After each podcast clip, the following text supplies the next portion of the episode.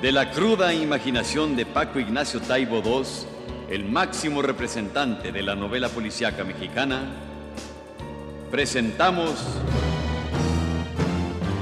Amorosos Fantasmas.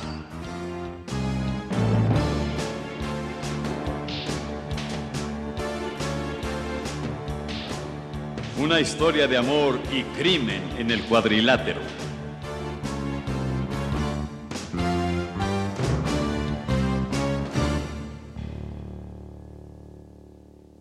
Héctor Velasco Arán Shane ahora sabía dónde podía encontrar al fantasma Samudio, el principal sospechoso del asesinato del ángel. Lo había seguido una noche lluviosa, después de una función de lucha libre, hasta un hotel de mala muerte por el centro de la ciudad. Una semana después, el detective visitó el refugio de aquel siniestro fantasma.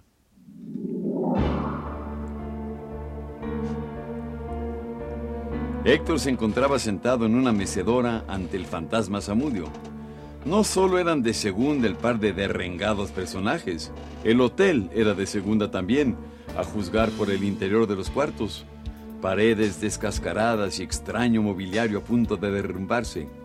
La luz de neón rojiza se veía por la ventana y a veces cambiaba la iluminación de todo, manchando de sangre las caras del detective y del luchador. Se miraron con recelo.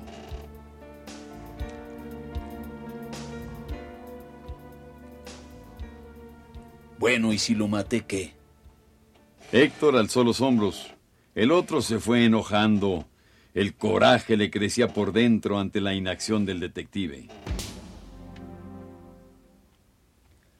Cada quien con su conciencia, yo con la mía. Cada quien con sus muertos. Yo ya anduve cargando los míos mucho tiempo. Veinte años.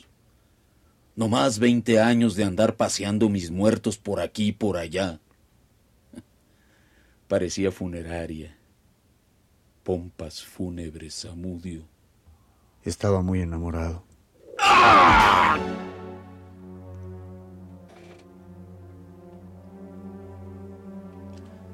Le iba a romper el hocico por preguntarme eso. Pero ahora... Ya ni sé. Qué baboso.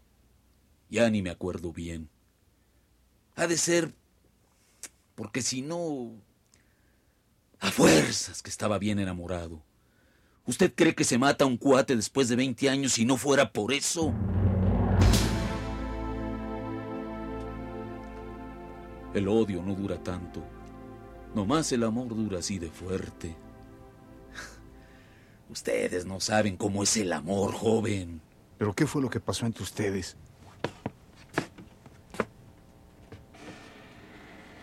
El fantasma pareció no haberlo oído. Fue hacia un viejo arcón y sacó su máscara de los viejos tiempos, medio raída. Una máscara blanca donde se veían los huesos de una calavera. Lo que me dolió no fue que ella me dejara. Total. Como la vieja esa muchas. Lo que me dolió es que yo sí la quería. Y él no. A él le valía. No le importaba. No es cierto. Lo que me dolió es que era mi cuate. Y ya luego nunca pudimos seguir peleando juntos. Y yo me eché a la basura. Y anduve de aquí para allá veinte años.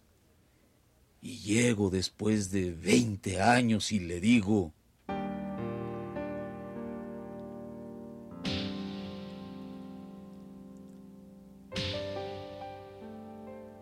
El fantasma se había fugado del cuarto.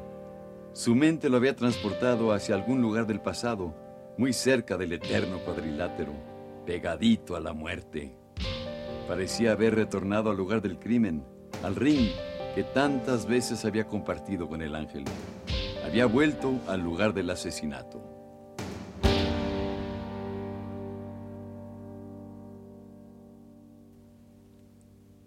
Héctor, sin saber por qué, pensó que a veces la memoria evocaba teatralmente sucesos con mucha mayor fuerza dramática que la realidad. Le dije, estás viejo Ángel, ya ni sabes caer. Y él me contesta, ¿de dónde sales, fantasma? Y yo le digo, ahí nomás de la nada, por tu culpa. Y entonces cuando nos estábamos abrazando, él me dice, yo que ni la quería. Y entonces se me pasó todo por enfrente de nuevo y saqué la pistola.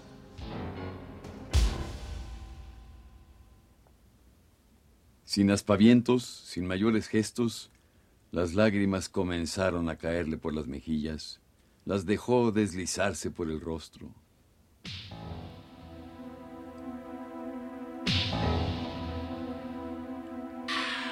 ¿Y para qué traía una pistola? Para matarlo. ¿Para qué va a ser? Yo sabía que el menso me iba a hacer recordar todo de vuelta. Llevaba 15 años diciendo, un día de estos regreso y lo mato. Ni le vi la cara ese día. No le vi la cara. Estaba enmascarado. Después de tantos años. Se quedaron callados, en silencio. El fantasma fue el primero en recobrar la voz. ¿Y usted qué? No sé. Me duele que haya matado al ángel tan a lo menso. Yo lo conocí hace tres años. Era buen cuate. Ya conoció a su hijo. ¿Ese que lucha? Ni vale gran cosa se me hace. Usted no más sabe de lucha o también sabe de personas. No, de personas no sé. No ve qué cosas ando haciendo desde hace 20 años. Puras salvajadas. Puras reverendas. Mire, lo vamos a ir a ver al hijo. ¿Y qué decide él? ¿Decida qué? Pues, ¿cuál es su pena? Si se entrega a la policía, si tiene que desaparecer para siempre. ¿Quién sabe? Que él decida. Usted mató a su padre. Que él decida. ¿Y qué voy a saber yo de justicia? Nada de eso. Otros 20 años de purgatorio.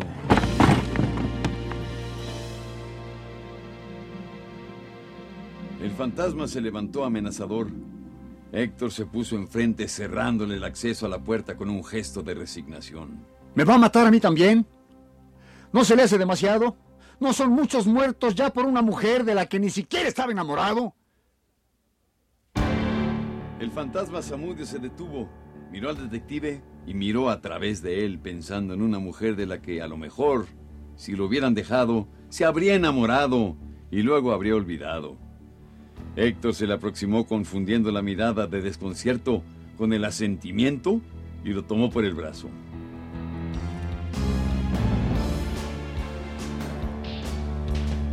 Los instintos laborales del fantasma habían actuado y el detective fue a botar contra la pared impulsado por un codazo. Héctor se resintió del choque. Un fuerte dolor nació de las costillas y le subió a la cabeza.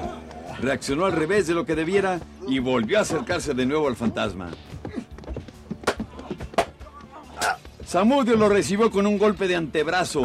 Héctor cayó al suelo sintiendo que la garganta se le cerraba. Si así iba a ser la cosa, Héctor sacó la pistola, la miró y la puso en el suelo al lado de la mecedora en la que había estado sentado. Avanzó hacia el fantasma mostrando las manos abiertas y vacías. Era una pelea absurda, en silencio. Un silencio provocado por ambos contendientes que solo se rompía de vez en cuando por los jadeos y los ruidos de los muebles al romperse. Osos bailarines sin música zíngara.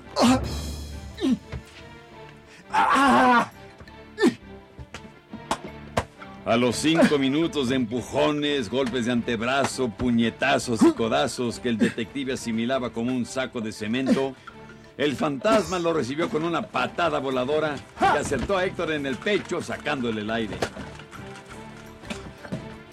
El detective permaneció ahogándose tirado en el suelo, tratando angustiosamente de volver a respirar. El fantasma le sonreía.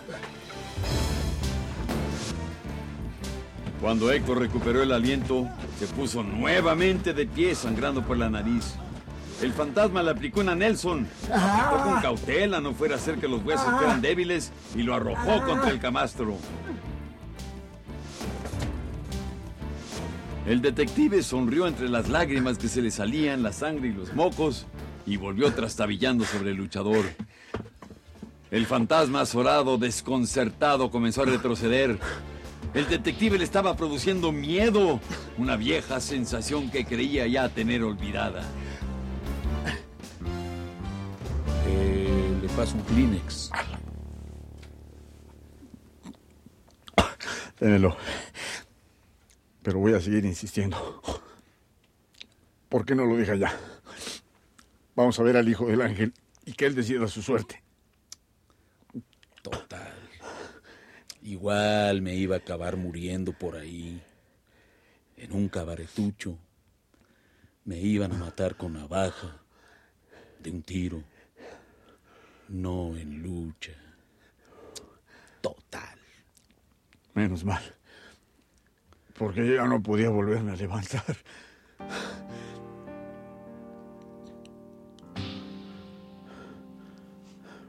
¿Sabes qué? Lo maté por amor. ¿No te das cuenta? Era por amor. Y ni vayas a decir otra cosa. Ni vayas a decir nada. Ni vayas a abrir la boca. No digas nada. Nada. No.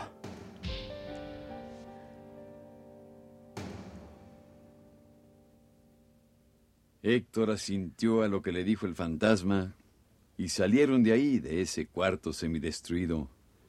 La luz roja del letrero de neón entraba intermitente por la ventana, salpicando el rostro fantasmagórico del viejo luchador.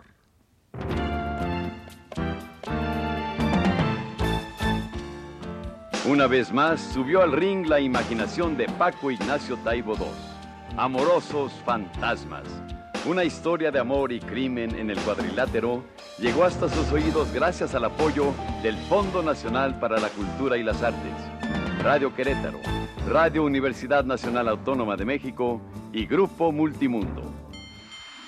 En la estelar, a 20 capítulos sin límite de tiempo, Claudio Brook es la voz que mece la historia.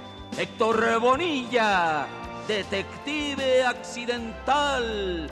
Ofelia Medina, la voz más cachonda de la radio. Tiaré Escanda, hermosa joven suicida. Roberto Sosa, bajo la máscara del Ángel 2. Susana Alexander, enseña inglés y es maestra de piernas.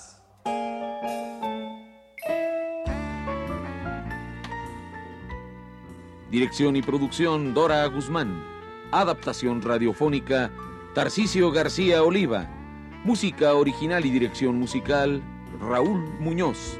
Tema musical interpretado por Amparo Montes. Coordinación de preproducción Marta Ramírez. Coordinación de producción Vanessa Godard. Asistencia de producción Brenda Fernández, Adriana Oliva, Tatiana Vallejo, Benjamín Martínez y Eduardo Granados. Apoyo administrativo, Enrique Vallejo. Dirección técnica, Raúl López Bocanegra. Coordinación técnica, Antonio Arias. Apoyo técnico, Néstor Sánchez, José Gutiérrez, José Benítez, Enrique Sánchez y Leonardo Montero. David Alarcón.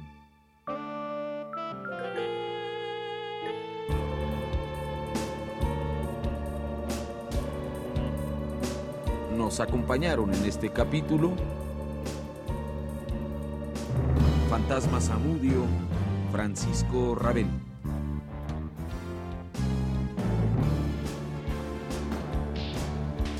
No se pierda el siguiente capítulo de Amorosos Fantasmas. Y por lo pronto escuche algunas de sus próximas escenas.